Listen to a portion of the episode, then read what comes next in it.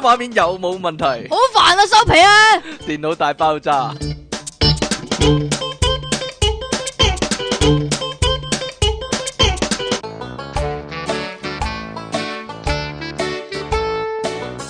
歡迎翻嚟 popup.com 嘅電腦大爆炸，呢度繼續有音樂情人出體傾同埋苦悶人類嘅救世主啊，即其離岸神啊！喂，日日呢都會聽到嗰個廣告四次喎，你睇丁蟹嘅時候。係啊，系四十八間，唔係係四百間，唔係四十八間噶啦。邊 個有聽到冇佢人把背晒咧聲，？我啊想打爆乜佢。乜乜乜又得咁啊，得咗咁啊，有有好冇討厭啊！有呢冇把人聲背真晒咧？係唔係喎，睇埋個樣仲勁喎。我我老婆話咧，哇都唔明點解咁樣衰咧，都會揾佢拍廣告咁呢佢個樣衰喎。佢話呢個啲，咩人嚟㗎咁啊定樣喎？嗰個少少甜嗰個樣衰 啲啊？嚇，嗰個兩個叫咩啊？嗰單個叫姜頸檸樂啊咯， ，OK 嗰個叫姜檸 樂咯，係咪啊？啊，啊，差唔多咁樣衰啦，我覺得。唔係呢個呢、個世代係興樣衰啊！我呢啲唔得係噶，啊，其實係依啦家好多人我呢啲咧王力宏咁嘅樣嗰啲唔得。哎呀，你搞邊啊度王力宏 啊？即系咧，依家嗰啲 YouTuber 啊，成啊，全部都係啦係靠騎呢上位嗯冇、喎。錯啦近。排咧有個阿 Ben 哥咧，你有冇睇啊啊？個僆仔唔啊，知啊，邊個啊？個僆仔啊，教你點樣成為 YouTuber 啊哦，係啊，係啊，係啊係 啊，係啊你都可以拍翻條啊，係啦，點嗰啊哎度唔我唔夠樣衰，OK。夠樣衰，唉，真係唔得噶啦近排又有一個令我為之打擊啊！ 吓點啊？嗱，我樣又唔夠衰，我個胸又唔夠人哋 平，吓，唉，依家又有比賽咯喎，係啊但係你未玩到輸冇啊啦，輸晒，唉系啦，唉，幾時先幾時先輪翻到類似金城武嗰種樣嗰啲男仔紅咧？而家大劑啦，全部樣衰嗰啲紅，咁我幾時幾時輪翻到我嗰啲咧？係咯，真係你點解唔出聲咧？我可以答你啲咩？你講啊！ 你可以答 我你咪陳錦雄咁嘅樣，幾時輪到金城武黐啫？你黐線你金城有同埋金城武都係冇噶啊！啦， 好啦，唔該。喂，或者咧呢、個呢、個新聞可以解答大家嘅疑問喎、究竟依家係乜嘢男性係比較受歡迎啊？大叔啊，你呢大啲咁叔嘅大，我叔唔係咯，大叔，我你啊叔，我都唔知幾 滴，我唔知幾挺啊，真係係嘛？一啲都唔縮啊叔！叔啊，我係啊， 點樣啊？ 呢個大叔出租啊，係啦。有冇人唔知諗住有租冇個人大去？叔咧？係啦，係咧，租嚟做大叔係咪咩大啲嘅咧？吓，叔啲噶？縮啲咁嘅大劑有啊。陣叔味 噶。好啦，呢個服務係點樣嘅日咧？本嘅喺就近年出現有個叫做大叔出租服務，咁啊俾一啲揾唔到傾訴對象嘅民眾嚟到去租嘅，好咁傾咧啲嘅咩？大叔，唔知咧，我你好唔好可以傾啊？你出體傾咯，證明我唔係大叔啦，我係後生仔吓，你巨叔啊， 係啊，咁咧就可以即係向佢透露下心聲咁樣樣啦。咁點知咧需求咧就真係唔少噶、喎。吓係啲乜嘢人租啊？係啲啲老虎租。唔知咧，嗱，現年四啊七歲有個中年男子叫做西本貴信，但係冇日文，咁啊認為中年男子同埋年輕人咧就缺少呢個溝通嘅渠道、喎。咁所以由呢個二零一二年嘅秋天開始咧就開始出租自己啦。咁佢每個鐘嘅收費咧係一千 yen，包括咩服務先？吓，唔包括性服務咯。哎 呀，咁咧佢口耳相傳我之以下為嘅有生含吹意奶住食嗰 啲，都唔錯啊，哦，冇色情服務 OK， 生意唔錯唔，係唔係托咩歌。傾訴對象啫，係只啦係一個，嗯，咁佢而家咧已經有過千個客咧，就向佢傾訴心事噶啦。咁多半咧都係青少年，又或者係啱啱出嚟社會做嘢嘅年青人啦。靚妹，靚妹，J.K. 吓，係啊係啊，咁大部分都係女性嘅。咁佢哋咪就係主咯要幾好喎？咦，我，你又租下自己啊嘛？唉，費事啦，咁主要都係講下自己拍拖嗰啲嘢啊，又或者係同嗰啲 friend 可能溝通有問題啊會摸咁佢樣大啦。髀啊，啲靚妹，大叔個大髀有啲咩啊傾下傾下，突然咧？間越錯越埋嗰啲。跟住咧，我睇啲片都係咁嘅，哦，係你啦睇得太多嗰日啲本啫片。係啦。跟住咁呢有個廿六歲嘅女性客人就表示呢，阿西本呢基本上係一個陌生人嚟嘅，所以就覺得自己可以咩都講咁樣咯。而且佢朋友呢就冇咁多，所以呢，即係一個陌生人就可以令佢即係打開心窗咁樣去講一啲即係比較私人一啲嘅問題咯。嗯哼，有咁啲咩私人啲嘅問題咧？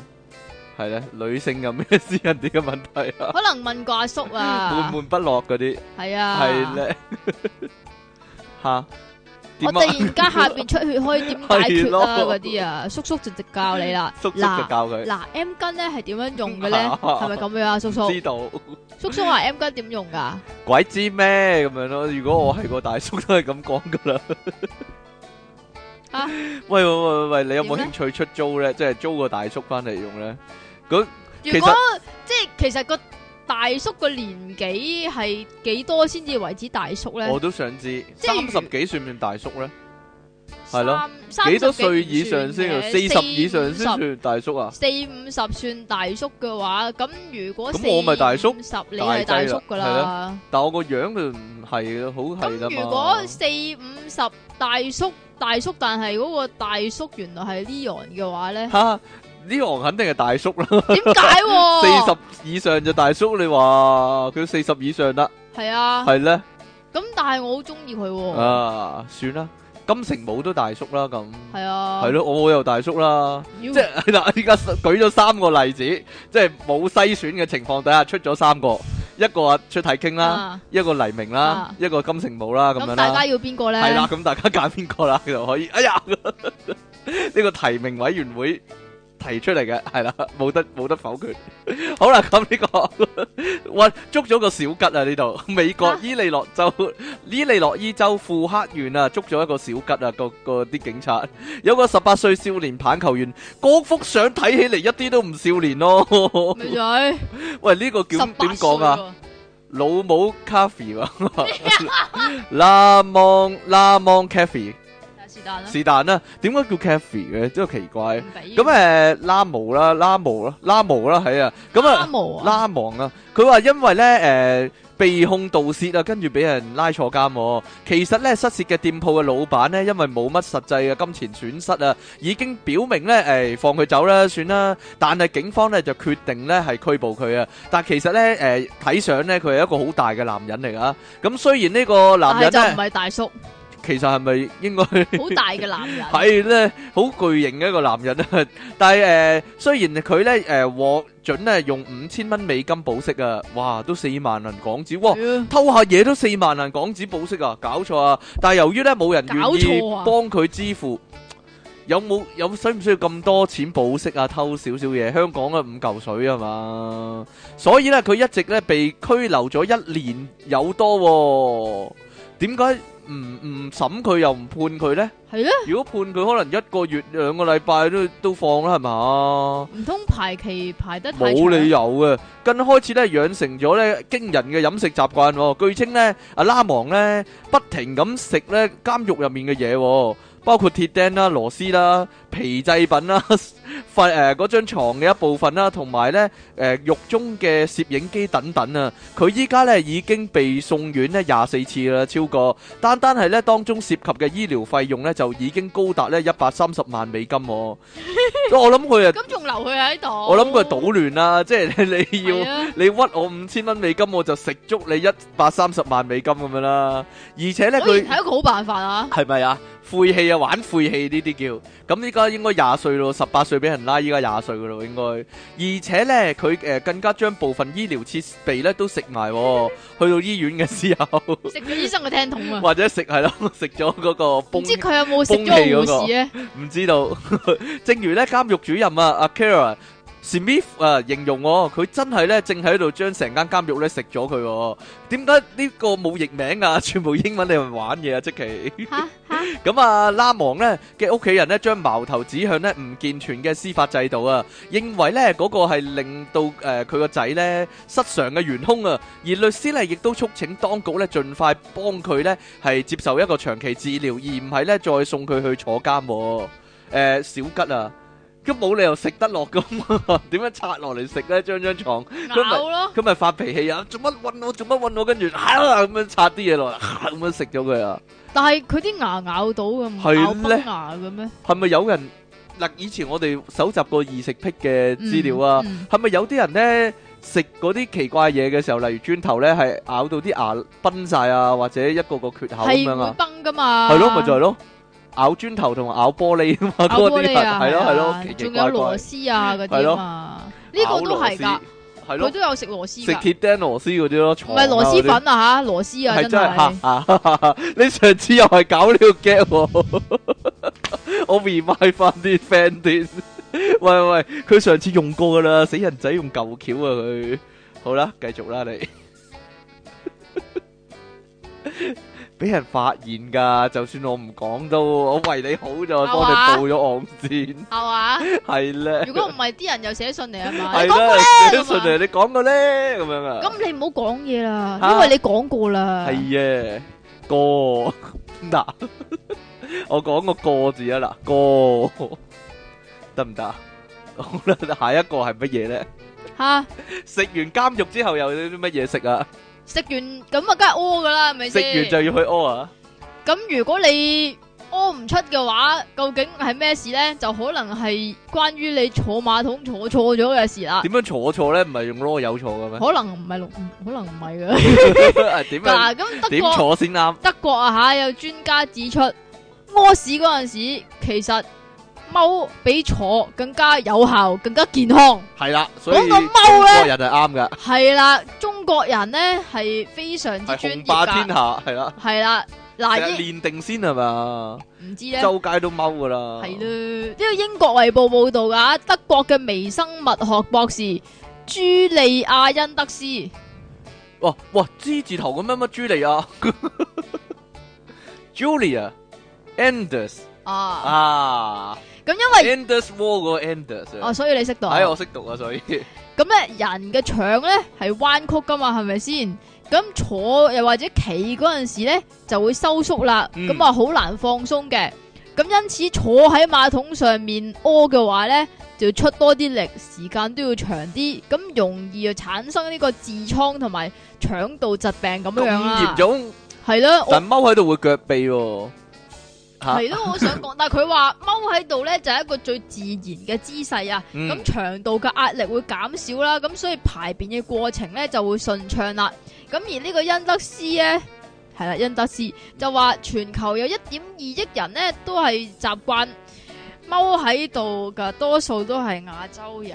一點二億都好少啫，係啊七十分一到啦，七十係啊億人口嘛，全球係咯，一點二億，其係啊實。都係全部都係大陸噶啦，算。咁咪，咁咪，印尼啊、印度啊、誒馬來西亞都係嗰啲印喺度呢嘅係啦，有啲咧或者越南啊，啊好多都有啲咁嘅情況嘅，因為佢哋多踎廁啊。講真嘅，誒如果你去過唔當係地佢哋多踎廁啊，係印度根本冇廁所啊。講我因完，為你如果去過日當地旅遊嘅話咧，好多地方都有踎你去廁過咩。誒，譬如日本就日本都唔少踎廁嘅，其實係啊，唔係喎，日如本果公廁嘅地方好多踎哦廁嘅都 OK 係啊，㗎啦，咁因為誒歐美人咧就係坐喺度去噶嘛，嗯，咁所以亞洲人咧就比較少出現痔瘡問題喎。嚇，咁嗱，佢建議啊，如果你因為通常都係馬桶噶嘛，係啊咁你唔係踎喺度噶嘛，踎上去馬桶度咯，啲人 咪嚇。你咁樣做咧係完全錯誤㗎。係點樣做先啱咧？咁你應該坐馬桶嗰陣時咧，就擺張矮凳仔喺前面，咁然之後就將雙腳晾喺張矮凳仔上面。咁要擺兩張矮凳仔喎，點解啊？如果唔係你只腳咪夾埋咗咯，咁啊不利於屙哦嘅喎。點樣兩隻腳夾埋咗？如果嗰張凳仔係窄嘅，吓咁咁你兩隻腳要擺埋喺同一張凳仔度嘛，咁哦對腳咪夾到你隻腳咁大埋嘅咯。吓， 唔知道啊，吓係啦，咁誒模擬一個踎嘅姿勢係喎，啊，係咪啊？咁類似啊啊。，好啦，呢度咧誒拍拖遇到啲奇怪遇怪漢啊， 佢點算咧？ 又係大叔喎、呢、個，但係呢個大叔咧就唔係同你傾訴嘅大叔，係一個係咸濕嘅大係做叔，呢個武術指導嘅大叔。呢、個好似係你一個。咁咸濕，舊年六月晚上啊，彰化咧有一個彰化啊即係台灣係嘛嘛將快有一個四十幾歲嘅雄性男子啊，呢個大叔啊雄，性紅啊，姓紅嘅，雄性就梗係男人嚟㗎啦，係點解呢？雄性生活我啊嘛紅姓唔係啊，洪金寶嘅紅啊，或者洪天明嘅紅啊，是但啦。好啦，咁誒飲醉咁熊酒。仔餅咧，到達飲醉酒之後呢，就行過呢個北斗河濱公園、喎，見到呢一對高中情侶呢瞓咗喺凳上面呢談情説愛。點樣瞓喺凳上面談情説愛呢？唔可以瞓喺凳上面嘅咩？我唔知道。 咁誒， 嗰個大叔呢見到呢嗰、個少女啊，個頭呢瞓咗喺個少男嘅大髀上面呢聊天啊，跟住呢就喺度問佢哋哦瞓啊，唔係趴，瞓啊，唔 係趴，瞓啊，唔係趴。瞓個問題就係個後腦啊，係對，即係個後腦係掂住個大髀，係哦，啦，你明唔明個分明啦，別啊？個分別好大㗎，哦，咁就即刻上前問：你哋喺度做咩？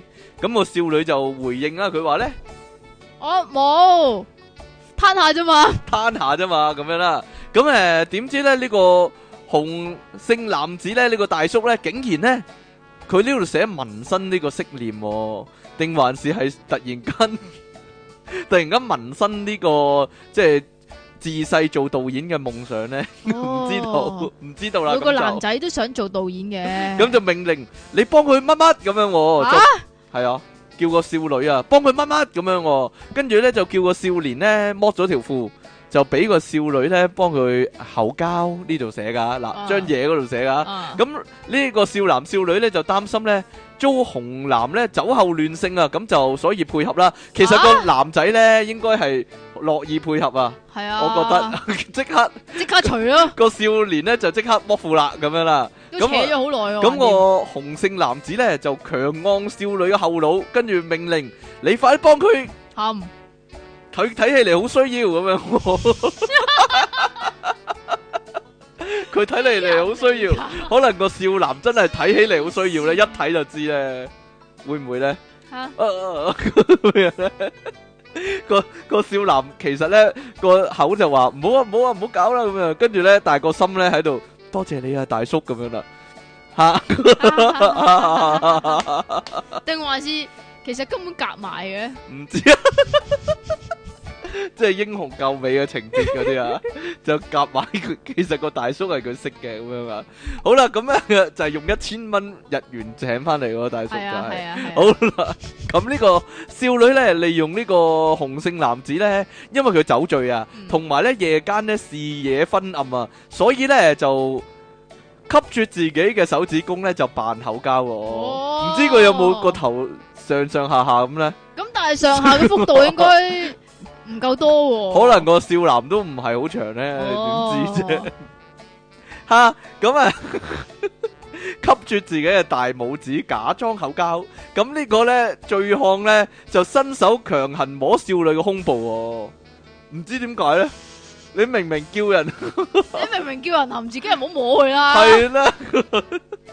咁少女咧就反抗拒絕啦。咁呢個少男咧就趁機着翻條褲，要帶個女仔離開喎。咁呢個醉漢咧就擋住去路咧就即係原恐本嚇因為自己爽啊嘛，你明唔明啊？吓，跟住唔知邊點點鬼諗到你個大叔無啦啦會摸佢個胸嘅啫？啊，跟住咧， 個個大叔咧就阻住條去路啊，攔住，你知唔知呢度係邊個地盤？跟住咧就想打人啊，咁樣啦，繼續咧就指導個少男啊，佢話咧，你企起身，呢個姿勢比較好用啊，咁樣 喎，跟住就對個邊。姿勢跟住就對個女仔講啊，嗱你咁就唔啱啦，你要跪跪喺度做咁樣噶嘛，哦咁啊。嘅跟住咧，兩個人咧再次被逼口交，咁咧少女咧就假意咧配合啦，就跪低靠近個少男、喎，跟住就用長頭髮遮掩，跟住再吸住自己嘅大拇指、喎， 擋住呢個紅男嘅視線，再次咧就呃咗呢個男人咧，咁啊誒。呃呢個醉漢咧滿意二人嘅表現之後咧，就自行離開、喎。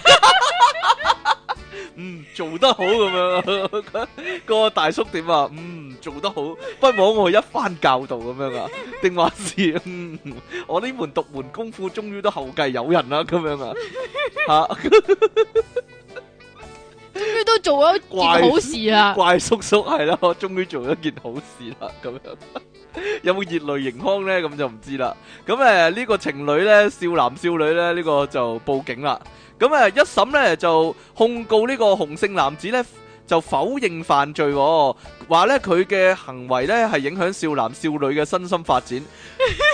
佢個嗰個紅星男人唔嚟啊！佢過多幾分鐘佢都做噶啦，係咪影響佢身心發展只不啊？過依家有啲唔同嘅就係因為有人睇住，有人。武術指導唔，係，咁佢唔好意思真係含落去，係啦咁所以就啜自己手指公咯。我覺得反正佢都過多過多一陣，過多五分鐘佢都發展成咁噶啦嘛，點樣影響佢身心發展呢？我覺得冇嘢啦，算啦。影響有佢有人心發指導係咪好展 啲呢？係佢做錯，佢做錯啦嘛。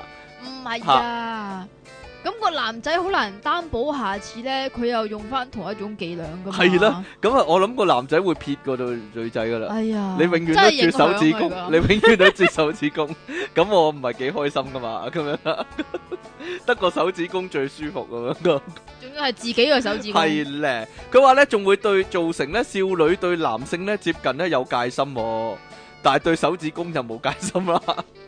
我諗個少男咧要將自己嗰度咧化妝成手指公啊！哦會唔會好啲咁嘅咧？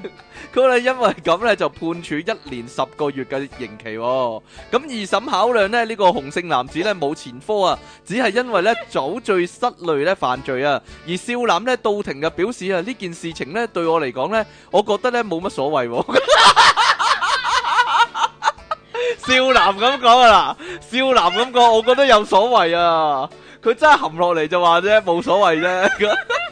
個少女就話呢，我哋後嚟呢，因為不適合而分手、喎，但係唔係因為呢件事，肯定係因為呢件事啊， 肯定係因為呢件事啊。如果個少女唔係含手指公啊，應該唔會分手啊，我覺得咪就係咯，係呢，所以有影響㗎。有影，響係啦。二審法官呢，就已經係過啊絕對對呢兩個 少男少女嘅係發嘅展情路嘅發展有係啦影有響，影響係啦。咁二審法官呢，就已經過精審教訓，咁啊洪姓男子呢，應該冇再犯嘅嘅呢個疑慮、喎，咁就給予緩刑嘅機會、喎。咁啊好難遇到又有少男少女瞓喺度嘅，應該唔係好難遇到有少男少女瞓喺度，嚇又咁樂意，又咁 樂意唔樂意啊、就係可能下一次呢，就唔係含手指公啦，遇到嘅啊少男少女係 啦， 係點㗎？遇到少男少男可能我知。哦， 好啦，诶、呢單案法官大人，你覺得應該點判呢？做咩啫？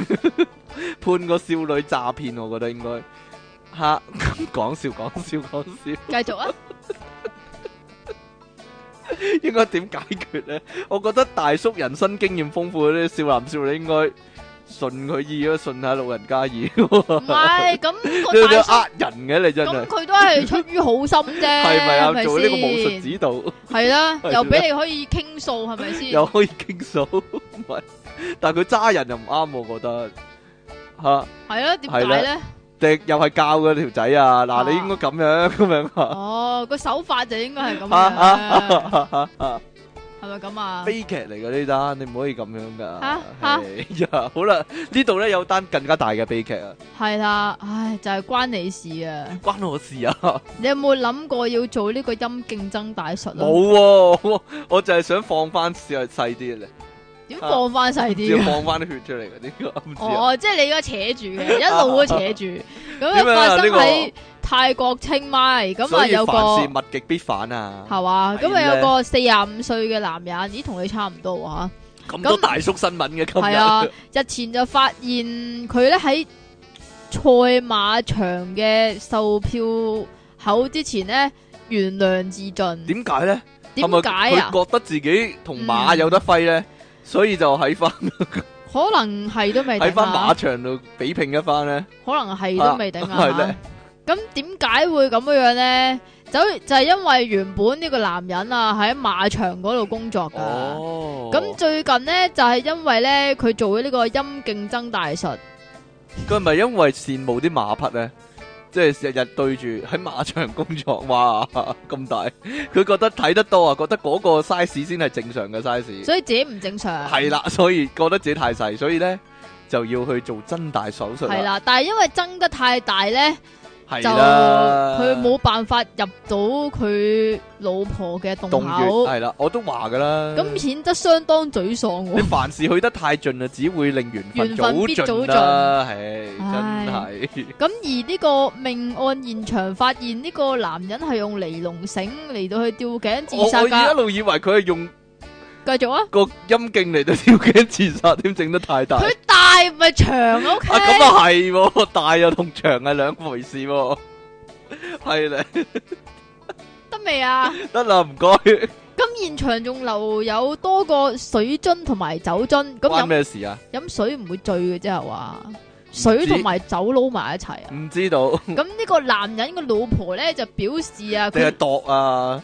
啊，我 個都有冇呢個水樽咁大咧？我又大個，跟住又攞個酒樽，我有冇個酒樽咁大咧？咁樣啊？吓，得未啊？得啦。咁咧佢老公咧就因為俾馬場咧炒魷魚，哦咁又沉迷酒精，又精神分裂，咁所以咧就拜拜啦，哦，點解咁馬場要炒個魷魚咧？可能太大咯。 係咯，太多啊！ 啲馬同佢撈亂咗啊，所以咧就炒個魷魚，好難認認分唔到啊得嘛，未啊難分真與假咁樣。對於呢個陰莖增大同埋性事咧，佢老婆就不欲多談 噶。 唔好 講啊，哎呀，唔好噴口水啊！佢老婆唔好講， 唔好講，唔好講冇回應，冇回應咁樣講， 好多記者懟住個咪， 懟住，喂，你老公碌嘢係咪大得好離譜啊？咁樣你抹下個嘴啦，好核突啊你！ 跟住佢老婆，我冇回應，我冇回應咁樣。得啦嘛，點解咁興奮 啊你？哇，大到幾大先入唔到窿咧？其實咪即係馬咁大咯！大家都知啊，大家都知但係唔啊，係啊，我睇女仔連 B B 個頭都出到嚟嘅唔啦，係啊，我睇過有人馬噶，人馬座啊嘛有，係咧，或者馬人 啊啦，唔係人馬，但係咁唔會穿嘅咩？鬼知咩？咁唔好講呢啲啦，你睇埋啲咁嘅嘢都變態嘅。好啦，呢咁度啊我咧睇嗰啲唔係為咗你嗰啲 purpose 噶嘛唔？知你，好啦，咁誒講完啲大叔啦，就講下啲小朋友啦。嗯美國咧佛羅里達州咧有個母親啊，為咗咧呢個母親的抉擇啊，為咗咧一塊包皮咧，結果咧要對簿公堂係啦， 唔知使唔使自辯 啦，就要上法庭、喎。 個原因咧就係咧誒，佢、個老公啊，啊個老公叫咩名？英文啊，呢度冇寫老公叫咩名啊？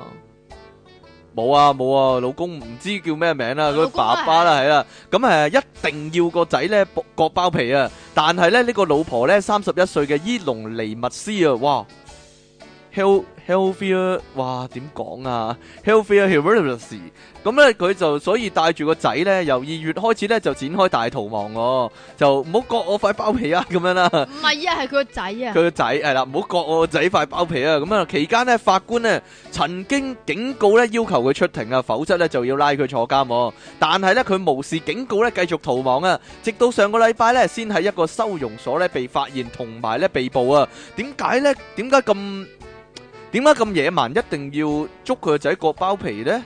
點解個老婆唔可以拒絕割包皮呢樣嘢呢？咁咁一人一半嘅啫，個仔都係咁係咪嘛過一半咯，割一半又幾好， 好可能係一個好主意啊！割前半塊，唔好割後半塊好咯。啦，被捕一個禮拜之後咧，呢、個伊隆尼密斯啊，雖然個名好霸氣啊，其實係個媽咪個名啊。咁啊，星期五上庭啊，法官就下令咧，除非佢同意俾個仔咧去割包皮啊，否則咧佢會無限期監禁喎。點解咧？唔明啊，完全唔明啊！佢咧終於喺誒哭叫聲之下咧屈服啊，嚟到換取自由喎、一塊包皮就可以換取自由。我諗佢個仔咧都願意付出呢個代價嘅。結束咧同個仔嘅爸爸，即係佢佢嘅前老公啦，唔知離咗婚未呢嘅法律訴訟啊。不過呢，無目前呢仍然面臨咧干擾兒童撫養權嘅控罪啊。誒、可能呢係同佢哋誒離咗婚呢有關啊。即係會唔會點啊離咗婚佢？哋離咗婚，所以我要割個仔塊包皮。唔係啊，係離咗婚，個撫養權咧就俾咗個爸爸。咁個呃媽媽咧，誒、聽到佢一定要幫個仔割包皮咧，就偷咗個仔就撇啦，會唔會係咁啊？可能係其咁實都唔定可能啦。塊包皮只不過係磨心嚟嘅啫。個包皮係塊磨心係啊啊， 咁難為佢啊， 好心佢哋啦， 係啦，要個要個要塊包皮做咗夾心人，唉，真夾係心。皮啊，夾心皮。 咁誒，應該應該係同呢個離婚啊、撫養權啊嗰啲有關啦、咁撫養權如果喺阿爸爸度，咁個爸爸要個仔個包皮，咁都冇辦法噶啦，係咧。閻王要你三間角，不得留皮到五間咁樣。好啦，咁誒、法官咧最後嗰咧個唔。係嫌我係爸爸啊，咁法官最後作出有關裁決，嘣嘣。咁啊，爸爸個代表律師表示咧，暫時未安排割包皮嘅日期、喎。係啊，應該係律師安 排唔嘅。知唔知有冇人好關注呢個包皮關注組有冇人呢？就係去關心下呢個問題啊！咁啊，伊隆尼密斯啊，即係媽媽嘅代表律師呢，暫時未有回應啊。而呢，反國禮維權人士啊，一直密切留意呢個案件、喎，形容呢。真係有嘅，割包皮咧係野蠻嘅行為喎，有報道就指出咧，當地醫生咧亦都未必願意咧為呢個案中嘅小朋友咧做手術啊，以免成為眾矢之的喎。哦咁係啦嘅，即係冇醫生肯幫佢過。係啦，因為佢出咗名佢塊皮，啊，係啦，係我冇一心定話就係佢塊皮係難割啲 咧，難以分割嘅一部分可能係吓吓得未啊？唔得啦，好啦，大大塊包皮，講完大叔又講完啫，大啫細啫都講完咦啦。係 喎，依家係時候要講精啦，今日咁巧咧 嘅咧。 好正啊！真係男人嘅世界喎，今日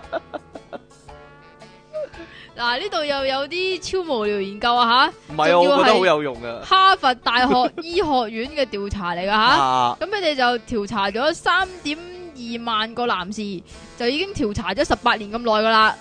咁呢個呢，係至今研究射精頻密度同埋前列腺癌嘅最大型嘅調查嚟嘅。咁當中呢，有三千八百幾人呢，其後係患上前列腺癌噶。咁參加研究嘅男士分成呢個青年組同埋中年組。嚇年齡咧分別由呢個二十至廿九歲到到呢個四十至四廿九歲嘅，咁啊研究咧要求佢哋記錄自己由一九九一年開始每個月射精嘅記錄， 嚇每個月射咗幾多 次啊每個月吓？寫咗幾嗱，多嗱咁呢個研究發次？現有冇得破紀錄㗎？會唔會擺個龍虎榜喺度㗎？就多啊，鬥多唔知道啊！好似打機嗰啲獎杯獎杯系統嗰啲咁樣咧， 嚇個成就系統。 好啦，咁點樣咧？呢份報告係嗯得啦嘛。得啦，唔該你。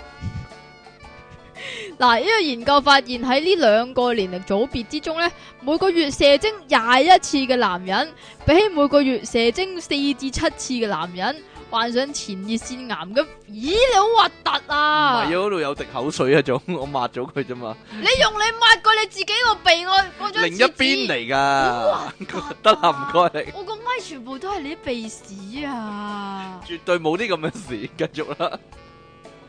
我講得未啊？你，講得啦我，講到邊啊？射咗廿一次啊，就比起每個月射四至七次嘅男射人四呢至，七次太過弱啦嘛。係咩？唔知你射啦幾多次啊？廿九次，閏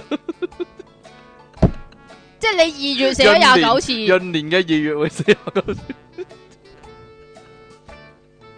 得未啊？平年就四廿八次，哦，跟住咧得啦嘛。得啦，咁佢哋患上前列腺癌嘅風險咧，大約係減少二十個 percent 嘅。咁而喺中年組嚟講咧，有關嘅風險仲顯著減少至到去二十二個 percent 添。中年都射到廿一次以上啊，幾勁喎！吓，你咩年啊？我唔知啊，蔡康年，估到你會咁講啊。咦？點解嘅？唔係嘛？繼續啦，唔該咁。不過呢個研究數據顯示，四十至四十九歲嗰個男人組別呢，當中呢，每唔係唔係多數每個月射精呢，就淨係得八至十二次嘅啫，咁啊佔佢哋嗰組人嘅三十八個 percent，咁只有八點八個 percent 嘅男人呢，每個月會射廿一次以上嘅啫。咁研究呢，就未有解釋點解。射咁多精有助降低癌症風險喎、咁呢個呢，就需要進行更加多嘅研究啦。咁但係研究員發現呢，就呢個係令人鼓舞嘅一項發現嚟噶。 咁之前有報告咧，指定期射精有助沖洗出前列腺致癌嘅物質，咁或者可以防止老舊嘅細胞積聚又咁而發生即係呢、個病變係啦病變咁樣樣啦。咁呢個有關呢個結果咧，已經喺美國泌尿學會嘅年會上面發表啦。但係有冇講射得太多會攰啊、精神不振啊嗰啲啊，或者身體孱弱嗰啲啊？冇 喎，中國人傳統思想係咁嘅係嘛喎，真係係係點咧？究竟呢個情況揾啲聽眾試驗一下，話翻俾我知啊我！要射好耐㗎，要射好要耐記錄好耐㗎，要記錄一九九一年起記錄啊嘛，係可能啊可能有啲人冇參加呢個計劃，自己都有記錄咧。你有冇會記唔會錄啊？我冇啊， 但係會有啲咩人記錄啊？你當你廿一至到廿九歲嗰陣時，每個月食幾多次啊？鬼知咩？嘿，鬼記得咩？好啦，咩叫台灣亞城咧？其實我唔係好知係咩嚟啊。總之有個男人啦、 嚇台灣嘅男人啦啊佢就整咗自己個名好長嗰個啊嘛。咁咧誒，呃呢、個台灣立法院咧修法啊， 通過咧民眾咧一生人咧可以改名三次、喎。呢、個嘉義縣呢，一個咧多次改名嘅黃姓男子咧，就即刻咧到戶政所咧去申請啊，一口氣咧就增加四個字、喎。依家咧佢嘅身份證姓名欄上面咧寫住佢個名咧係咧。黃雲成台灣亞城世界偉人財神總統、喎，一共十五個字、喎。呢個係佢個名啊，打破咗咧诶內政部公佈姓名最長嘅十三字記錄喎。咁會應該點稱呼佢咧？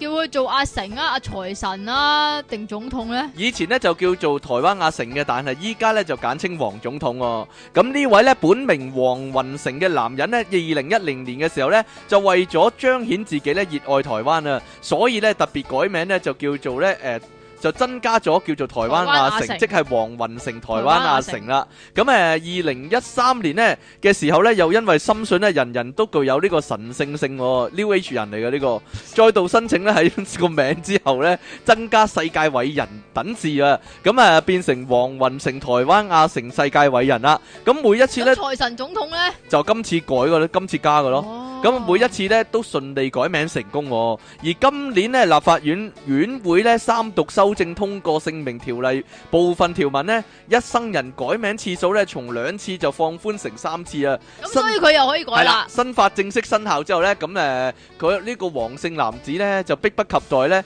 到嘉義市東區戶政所呢搶頭炷香、喎。今次呢，佢又增加呢個財神總統四個字啦。咁誒依家佢嘅名呢長達十五個字啊。咁誒呢個黃雲成其實台灣亞城啦，喺面書上面呢就解釋啊，加埋呢個財神總統呢四個四個字嘅原因呢，仲話呢要藉此宣佈呢參選總統、喎，希望佢選到啦。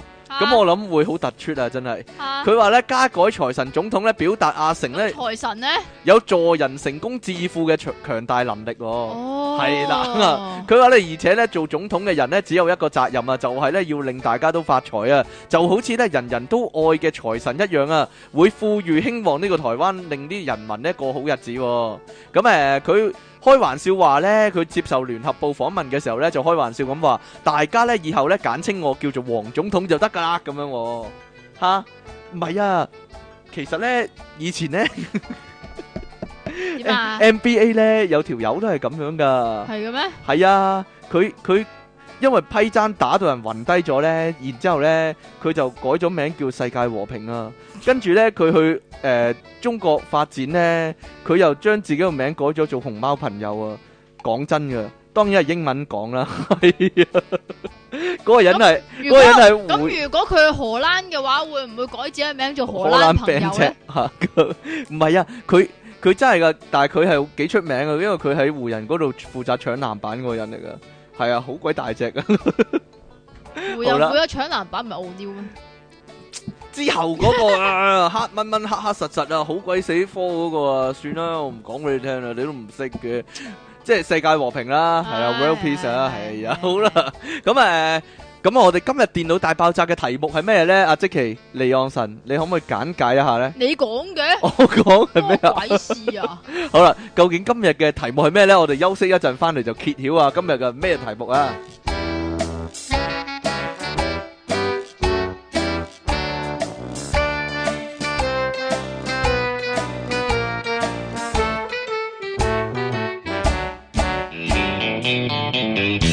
繼續係一百六十八集嘅電腦大爆炸，繼續有出體傾同埋即其離岸神啊！究竟一百六十八集嘅電腦大爆炸嘅主題係啲乜呢？請問即其離岸神，你定嘅？我聽 我啲咩啊？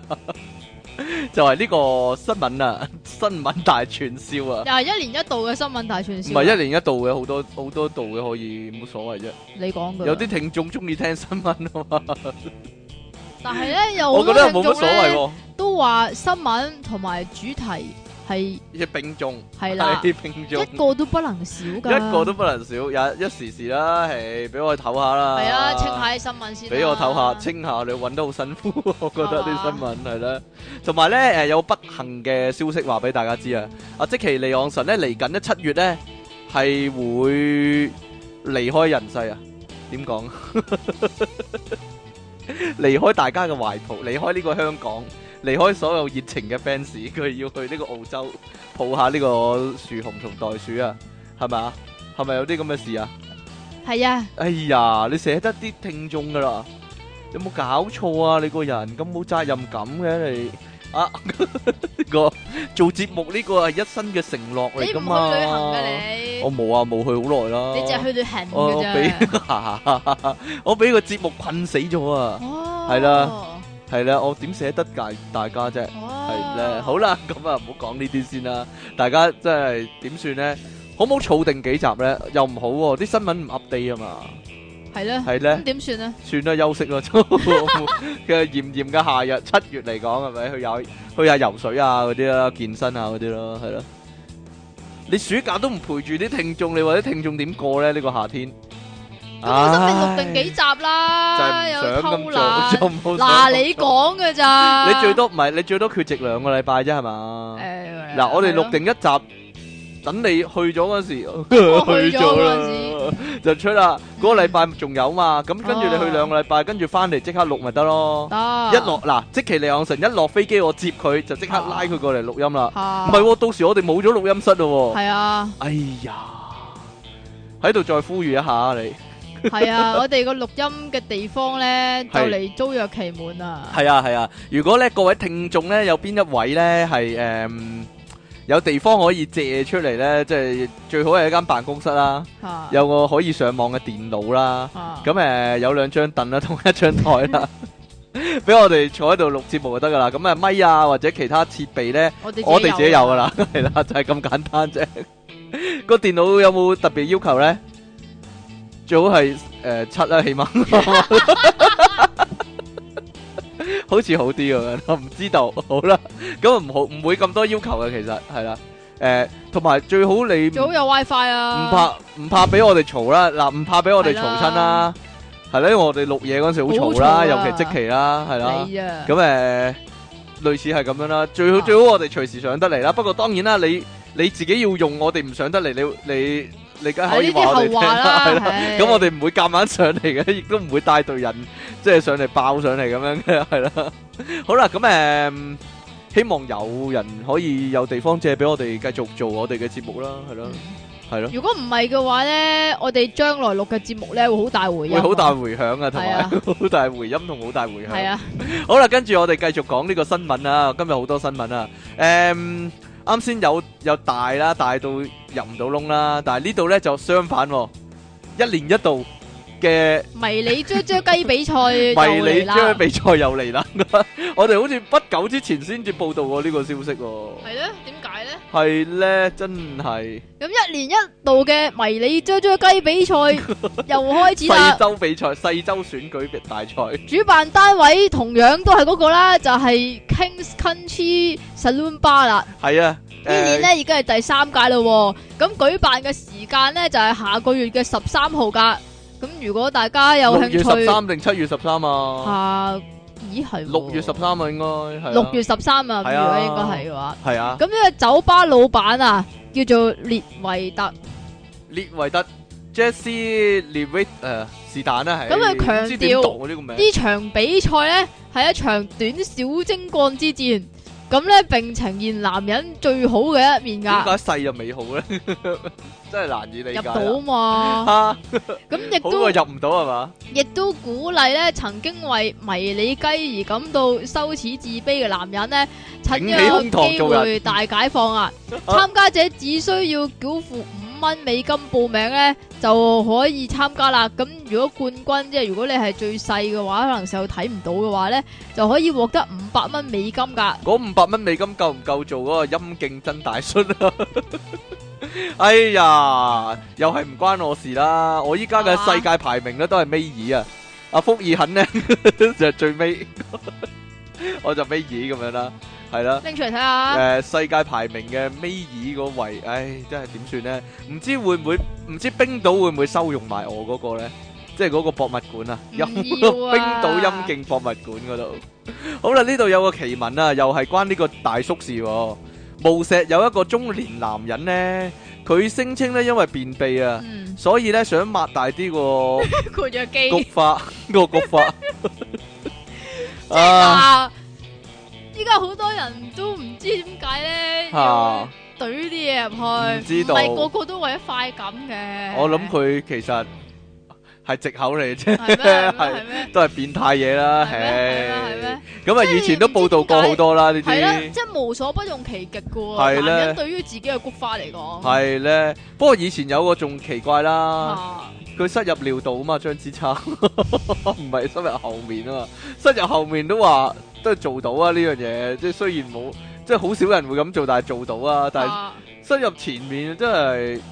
即係做唔到嘅嘢，唔好攞嚟做啊！ 真係奇怪又或者佢嗰個窿好大嘅咧，好奇。怪嗱，佢咧誒呢個男人咧為咗佢話因為便秘想整大啲個菊花咧，就將直徑七 cm 嘅玻璃杯咧塞咗入去後門啊，不慎咧就入係點塞咗嘅咧？鬼知係啊，咩即係 I mean 嗰個杯啊，佢係誒誒，即係個杯口向上，係啦，杯定係底向上，杯底向上唔知道。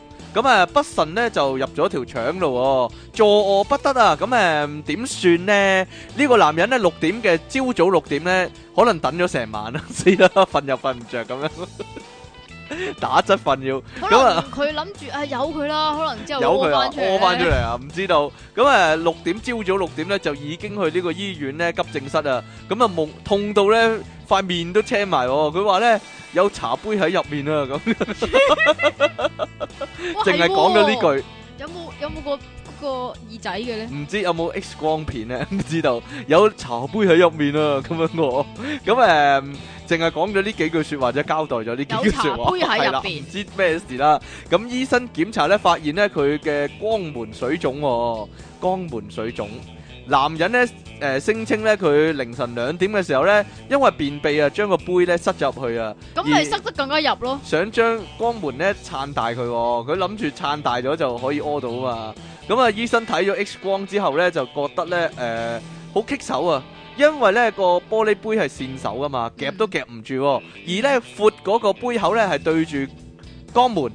第一間醫院呢，誒、仲夾碎咗個杯口哦，喎。咁手術時呢，如果角度唔啱呢，可能呢就會吉穿條腸啊，同埋危及生命啊。哦，即係佢個杯底向上咁樣。我就唔知啊，真係好奇怪。因為佢話夾翻出嚟嗰陣時，整整個杯口啊爆咗杯口，嘛係啦。咁最後點呢？醫生呢就好聰明嘅，咁啊，將呢個器械呢套咗呢個橡皮套啊，揾啲橡筋嗰啲嘢呢，橡皮嗰啲嘢大呢，套啊要。係，啦，整住咁啊，啜住啊嘛，咁啊，從三個唔同嘅方位呢夾實個杯喎，三個醫生啊一齊合力呢先至將個杯呢掹出嚟啊！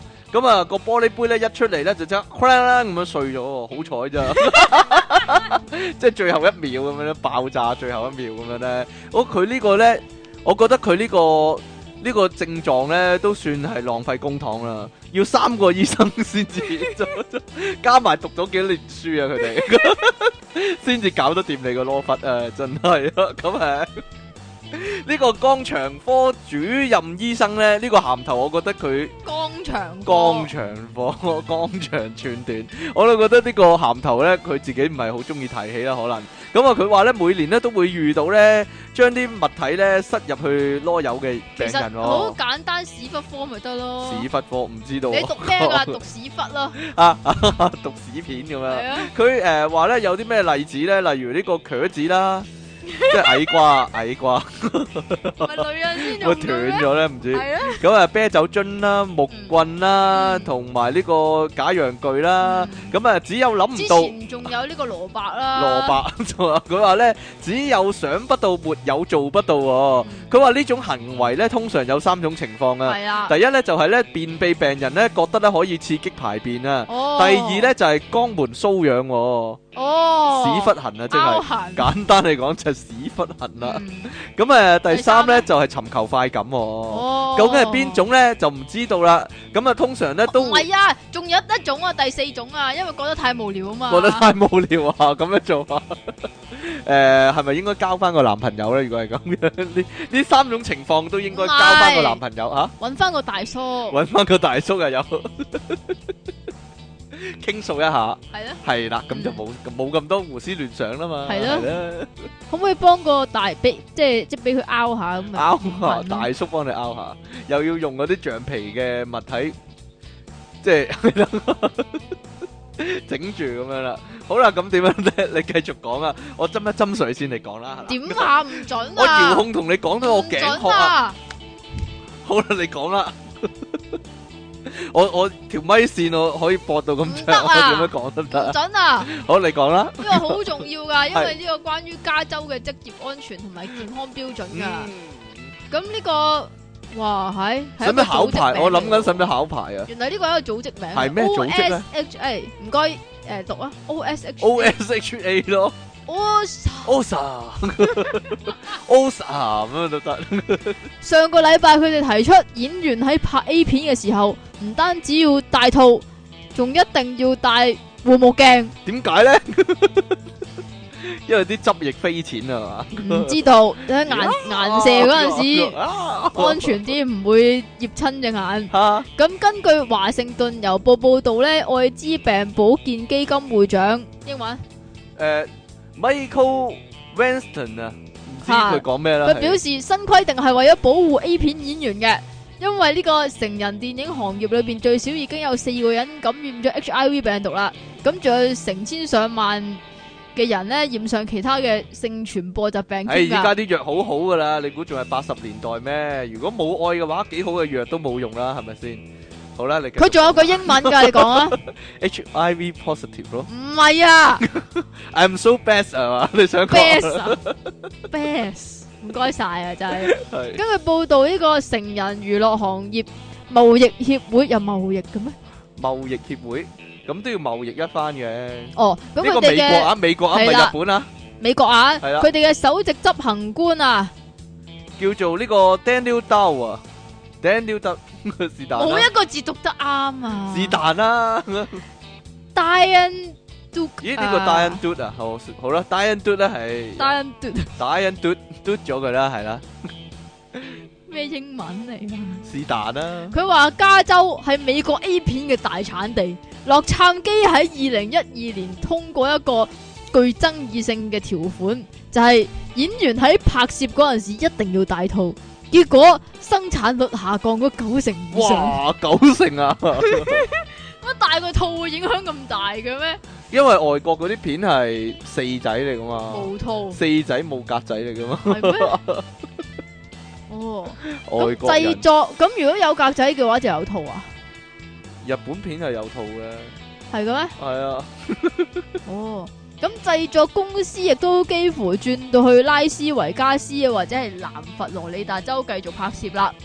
咁佢話呢個係醫療環境嘅法規喎，喺成人片好嚟誒，即係荷里活片呢係行唔通噶，即係呢將呢套規則套咗上去呢種表演嘅話呢，就會影響成個 A 片產業噶啦。算數把啦，係咪啊？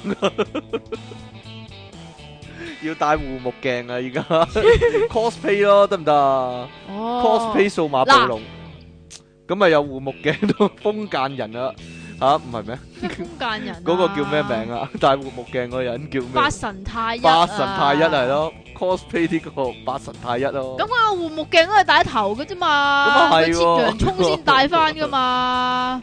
咁應該點咧？你認為？唔 知道。日本反而冇所謂唔喎。係，咁你日本咁多 cosplay，你係啊講係啊，咁但係首先你要畫一套卡通片出嚟，條女係要戴護目鏡嘅先咯。啊有大把啦。係咩？呢個 Tank Girl 咪得咯，坦克女郎吓。啊啊啊啊啊啊！唔係你個年代 算啦。以前有套電影係咁樣噶，坦克女郎啊，幾正啊！好啦， 咁誒呢個有啲咩好賣啊？有啲咩好賣哦？呢個我唔係好明啊，但係。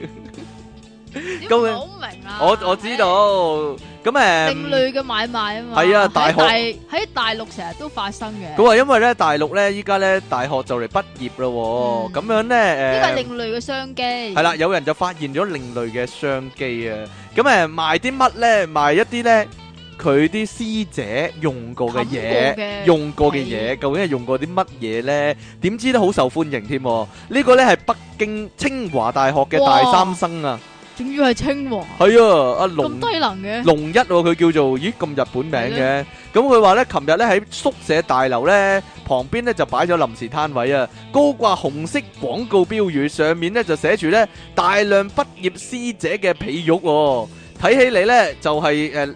睇上咗咧呢個近年流行嘅原味商機啊！點解唔賣底褲咧？嚇，係咪簡單直接啲呢？據了解呢，呢個龍一呢，平時呢就會上呢個二手平台呢買賣物品呢賺取生活費噶啦。偶然呢，機緣巧合之下呢，就發現有一啲即將畢業嘅學者呢，就出售自己嘅舊被啊，短短幾分鐘呢就俾人搶購咗。咁佢呢就覺得咦有得賺喎、就咁樣呢，咁啊龍一呢就開始呢，陸陸續續呢收購咗呢十數十件呢即將畢業嘅師姐嘅被啊，然之後呢就擺攤檔呢販賣啊。呢次拍賣咧大受好評喎、冇幾耐咧全部被咧都賣清光喎、進帳進帳咗咧超過一萬元嘅人民幣，哇！咁識賺錢條友仔，前途無可限量啊！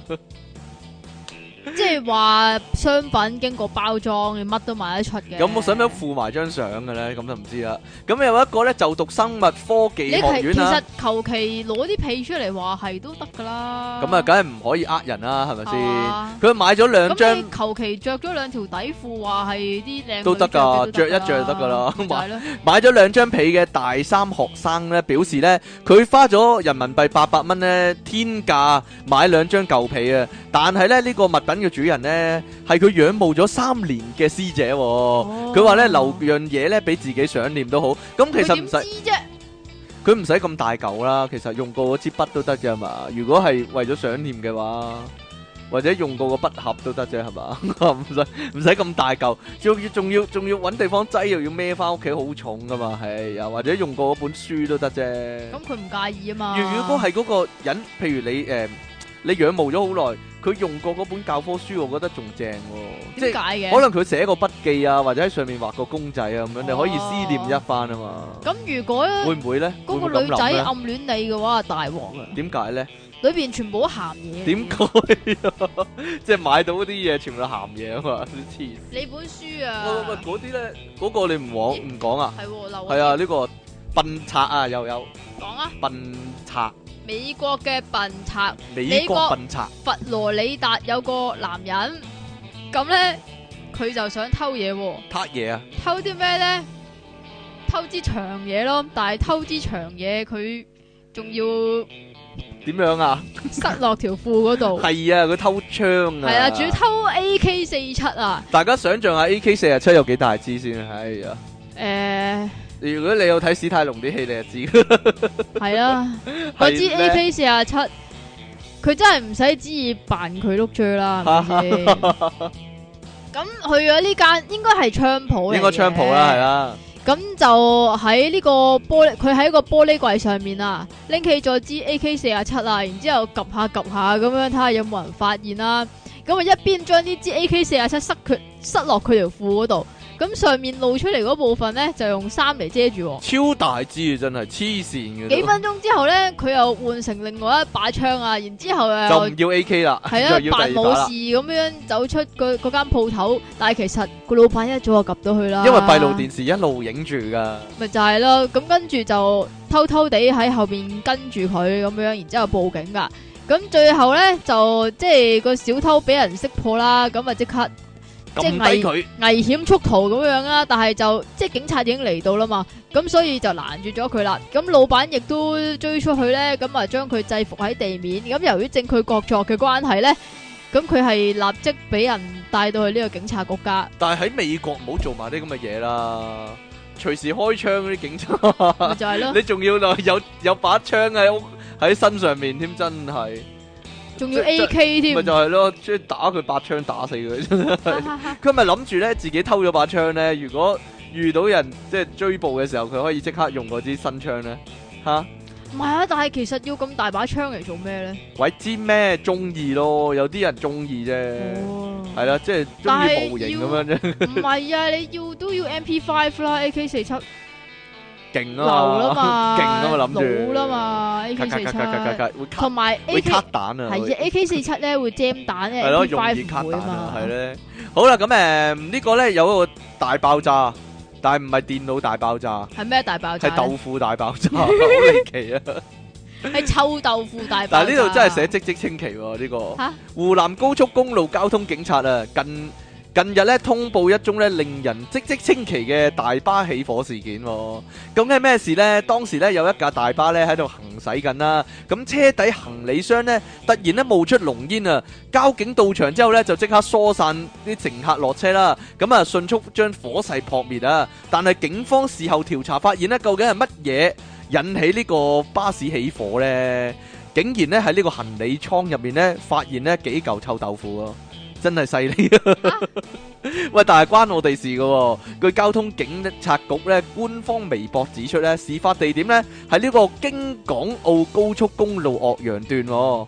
嚇，係啊， 都同唔關我哋同事香港有啲關。嘅。誒岳陽段啦，不過一架咧來往湖南長沙同上海嘅跨省大巴咧，突然冒出濃煙啊！行李倉咧更加有呢個起火現象喎、咁誒、呃原來咧就係、嗰個臭豆腐啊！原來咧因為太臭啊！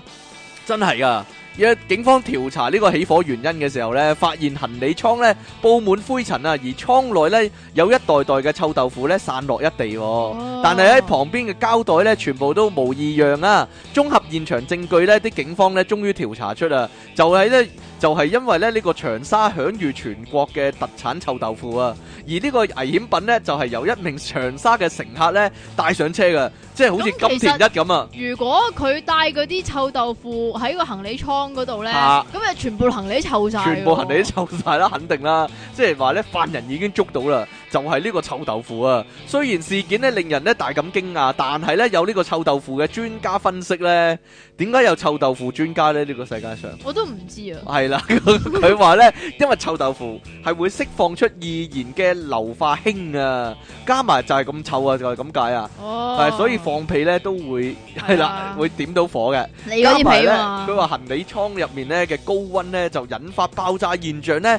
亦都不足為奇喎。呢個離奇起火事件呢，誒，本月28日通報之後，5月28日啦，應該迅速引起呢網民嘅熱議啊。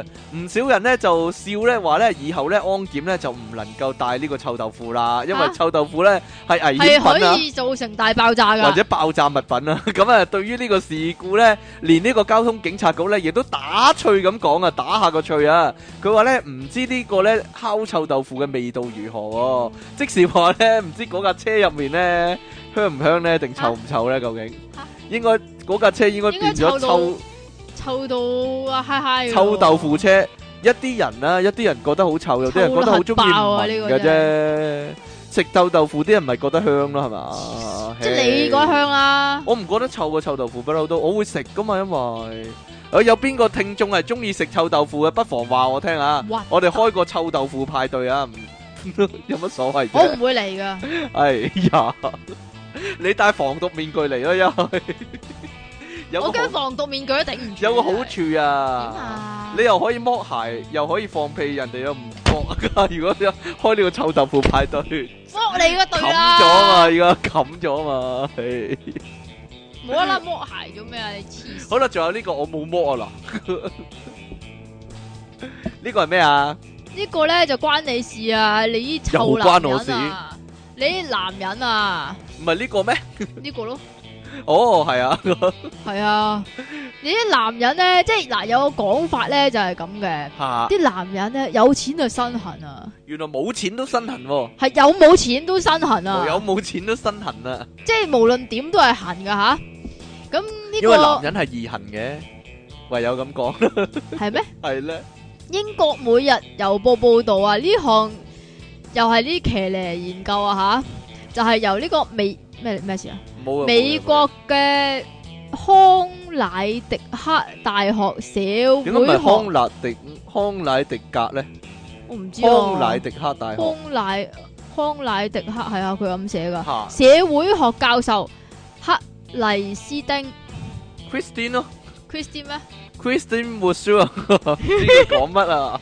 咁因為咧，佢有一日同個 friend 傾偈，咁傾到咧有個失業男人咧就背住老婆喺出邊偷食，咁衰咁。對方咧就係話因為老婆賺錢賺得比佢多喎，咁佢自己覺得自己好冇用，於是就偷食啊，藉口嚟嘅啫。藉口 dạ. 亂噏嘅藉。口啦，冇牽強喎，個因果關係好牽強啊，係咪就係咯，都唔係嗰個因為所以嚟嘅，咁所以咧佢就誒諗、起要研究下呢個收入同埋支出同同呢個偷食有冇呢個相相關嘅研究咁樣啦。咁呢個克麗斯丁分析咗美國二零零一年至到二零零一年呢十年之間啊，二零零一至二零一零係嘛？二你想零講一。二零零一至二零一一啊，啊哦，二零零一至到二零一一十年之間，十年之間，針對咗二千七百五十七個十八至到三十二歲嘅異性戀男女，咁啊發現呢，有五個 percent 靠老婆揾食嘅男人呢，出邊就會有小三啦。 吓咁奇怪？反之，如果係靠老婆啊，唔係唔係，唔係，唉，我嚟啊，哎 dạ. 呀，唔好嘈。有五個 percent 靠老公養嘅女性喺係出啦邊會偷吃小王啊？咩叫小小王啊王啊？男人嗰個叫小三啊，女人嗰個叫小王，因為有碌棍啊嘛，一定叫有有支棍喺中間啊嘛。哦，所以叫係喎女人嗰個叫小王啊，係啦，哦咁反而如果咧靠老婆養嘅男性咧，會有十五個 percent 喺出邊有小三，咁偷食嘅比率咧係女性嘅三倍，即係男女都會偷食啦。男女都會偷食，偷係食雖男然女啊嘛，即係雖然男人偷食嘅機會係比女性高好但多啦，係女性好多冚住咗，可能係係啊，女性係包裝得好啊。包裝得好啫咁如果男性嘅薪水有所成長嘅話呢，佢哋偷食嘅機會率呢就會下降噶咯喎。但係如果佢哋嘅薪水佔咗家庭總收入嘅七個 percent 以上，即係多得再滯嘅話咧。係啊，再多啲嘅話呢，佢嘅機會率呢又會提高翻啦。咁似乎又應驗咗唔少女性朋友呢講話，即係男人一有錢就身痕呢種講法啦吓。咁反觀，如果賺錢養家嘅老婆呢，喺外邊偷食嘅機會率呢係最低嘅。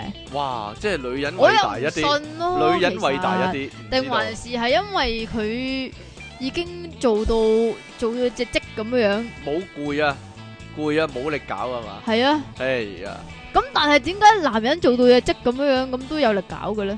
因為佢攰啊嘛，唔係因為佢，因為佢好大壓力啊，所以要舒解壓力啊，要咁樣做。哦，唔知道，多實有謝藉你口。以過來 人嘅身份，我覺得實有藉現身說口，你要搞嘅嘢實有藉口嘅啫。唉，法，係咪？啊？唔係有有咁有啲人會唔會覺得啊？點解啲人有老婆又會有小三咧？但係咧有啲有啲男仔啊嗰啲咧就會，唉，我幾時先有女友咧？咁樣咧，即係好唔平好唔均啊！公平呢個世界，唉呢個世界真係好唔公平。一宅男就諗啊，幾時先有女友咧？或者你首先要有個女友咁樣咧？ 咁但係有啲男人咧又又有老婆啦，或者有自己有條女啦，但係出面又會有小三啦，真係呢個世界真係呢個世界公平咩咁樣啦？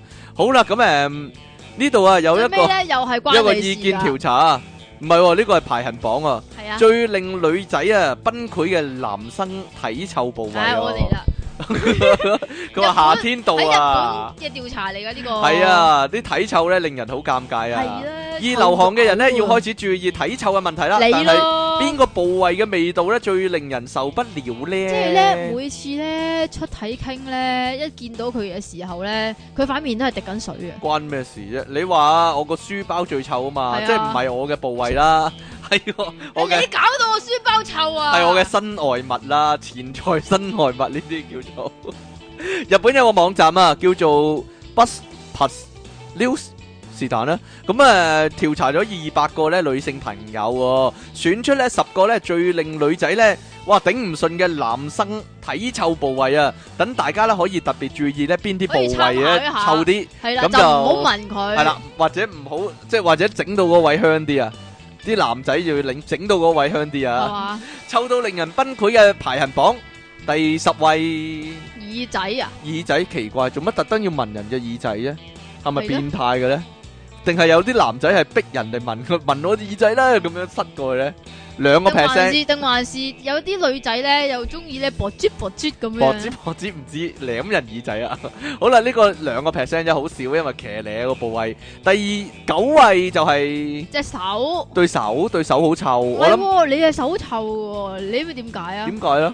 總之係臭啦，我唔知點解喎，舉得啞鈴多啊！我諗我諗手臭嘅原因係嗰個男仔食煙啊，隻煙熏到隻手臭啊，會唔會咧？有煙味㗎嘛哦都係隻手係咯但係煙味唔等於汗味啫。哦，手汗手汗多會唔會臭咧？我就唔知啦呢你全個。個人都臭啊，算啦。第八位第八位係個胸啊，胸部啊，咩情況下會聞到個胸部咧？攬嗰陣時擁抱嘅時候擁抱嘅時候聞到條頸喎，聞唔到個胸嘅喎，咯，咁有啲男仔好高噶嘛，或者好矮嘅女仔係啦，咯 就聞到個胸部。乜男仔都興揾個胸夾人嘅咩？我以為女仔先興添吓。你幻想㗎嘛？講笑講笑，第七位睇唔到啊，啊背脊 背脊就高啲啦，四個 percent 女仔覺得係啦。點解咧？孭個男孭個女仔，個男仔要孭個女仔，咁通常出汗都係背脊㗎嘛？咁啊係，我個背囊都好臭噶， 因你又為孭住個背掂囊住我啊背，囊。第六位屎忽點解咧？點解咩情況下會聞人到個啰柚咧？唔知咧點，個女仔會聞人啰柚咧？我諗日本妹咧會知道啦，四個 percent 定還是好似啲狗仔咁啊？嚇。第五位就係頭髮，頭髮，我諗即係係有頭髮唔使嗰啲啊，有啲男仔唔洗頭啊，你因為咯我有洗頭， 我冇用洗頭水啫。喂，我發覺咧冇用洗頭水咧，反而個頭唔會臭喎。係咪啊？係啊，真係噶，真係嘅，問下。你啊聞下啦啦啦，哇， 你就 臭扮晒嘢。臭到咧！七個 percent 話頭髮臭啊。第四位就係嗰度胯下胯啦啦呢個，點解會聞到胯下咧？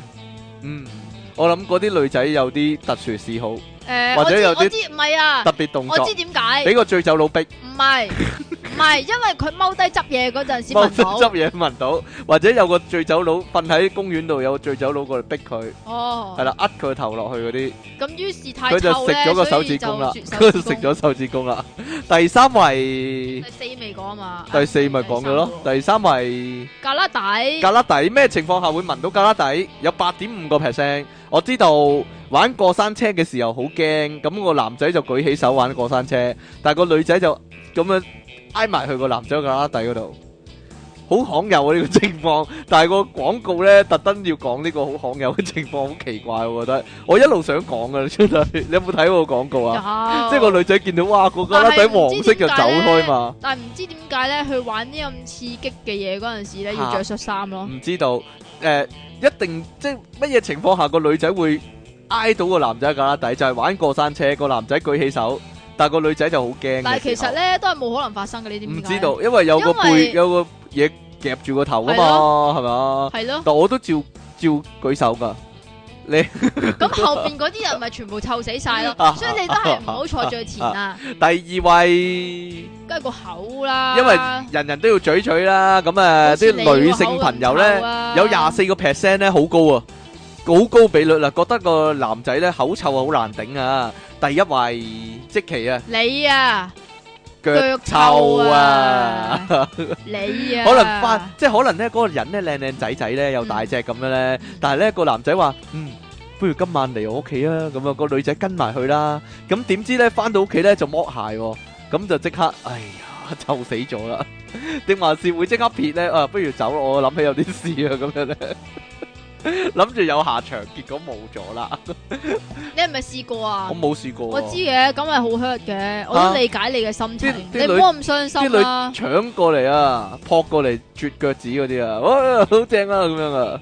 吓，講笑，講笑，冇啲咁嘅事。好啦，今日嘅節目呢，哇，都- 都幾係嘢喎，今日個節目都 可以講咁耐因為你長氣咯，嘅，點解啲新聞？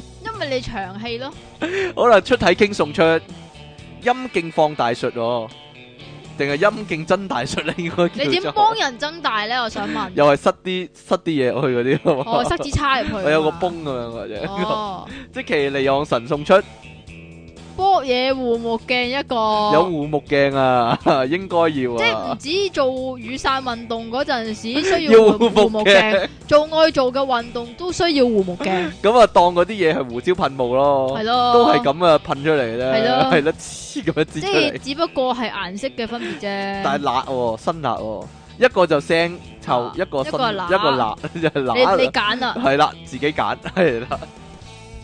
好啦，咁誒，即其利昂神唔識點做人，爆炸私人相嚇。你都係後邊填個人字落去搞掂㗎啦 。哎我諗咗好耐㗎唉偷工減料。近排天氣酷熱，而朕又唔似離岸神呢啲富家女，可以喺屋企開足一日冷氣，連風扇啲風都係暖嘅。正是無計可施，唯有聽下電炸。點知聽聽下打咗個冷震，又唔係屙尿，應該唔係打尿震啦。於是做咗個實驗，最後發現每當離岸神搞 get，括弧係又搞難 get 啊！又名冷笑話嘅時候，浸嘅體温就會降至二十度，並且持續一個小時。於是浸就靠離岸 get 救翻一命。浸決定將所有離岸 get 錄成 CD，並於赤道附近地區開售。而離岸神將不會收到版權費。就這樣，熱到下邊都識出汗嘅神合以逼冤上。唔怪得下面咁臭啦，下面識出汗，因為兩位主節目主持人，你哋好啊！有一日我喺街見到一個朝朝積積、奇奇怪怪、離離地地、戇戇居居又神神地嘅人，唔知嗰個係邊個呢？心急人上，喺邊度先得我唔 㗎？知道喎、第一六三集我。隨時都見到嘅咧，有乜所謂啫？你哋講孟照國咩邊咩？我完全唔知啊！一係咩六三集嚟㗎我哋講嗰啲咩啊一？六三就我有講我冇哋咩啊？勾咗啲啊？幾年前聽咩海喺魔星咩咩號講過啦，神合以逼冤上。我揾翻嗰個新聞先，究竟哇係係咩咩嚟嚟嘅嘅咧咧？係咧。另外嗰集啊，朕咪講過，朕中學係有同學收錢幫人做功課咯，又問有冇温書㗎，失憶方唐經，放假挑那星。竟然唔將朕講過嘅嘢放喺心上，對你哋太失望啦嘅令你大嘔特嘔的荷蘭橙 你上。咪衰啊你！鬼知咩？哎呀呢個呢個信我有冇讀過我都唔知添啊！講真，究竟有冇讀過呢？好似冇失憶荒唐傾放假跳那星好似又有讀過喎，定係佢翻炒咗首詩呢？嚇、唉，成日跳下星哦，啦，就算好啦，就咁先啦。今日 好啦，今日呢又超晒時啦。咁誒、呃下個禮拜呢會有翻個正式嘅題目噶啦。係嘛？你好有興趣講喎、你啫，你近排 吓我冇見關得我多呢啲咁嘅人，關我咩事啫？啊唉，好啦，咁我哋會預告翻呢，我哋個題目係啲乜噶啦。咁啊，下個禮拜同樣時間再見啦喎，拜拜拜拜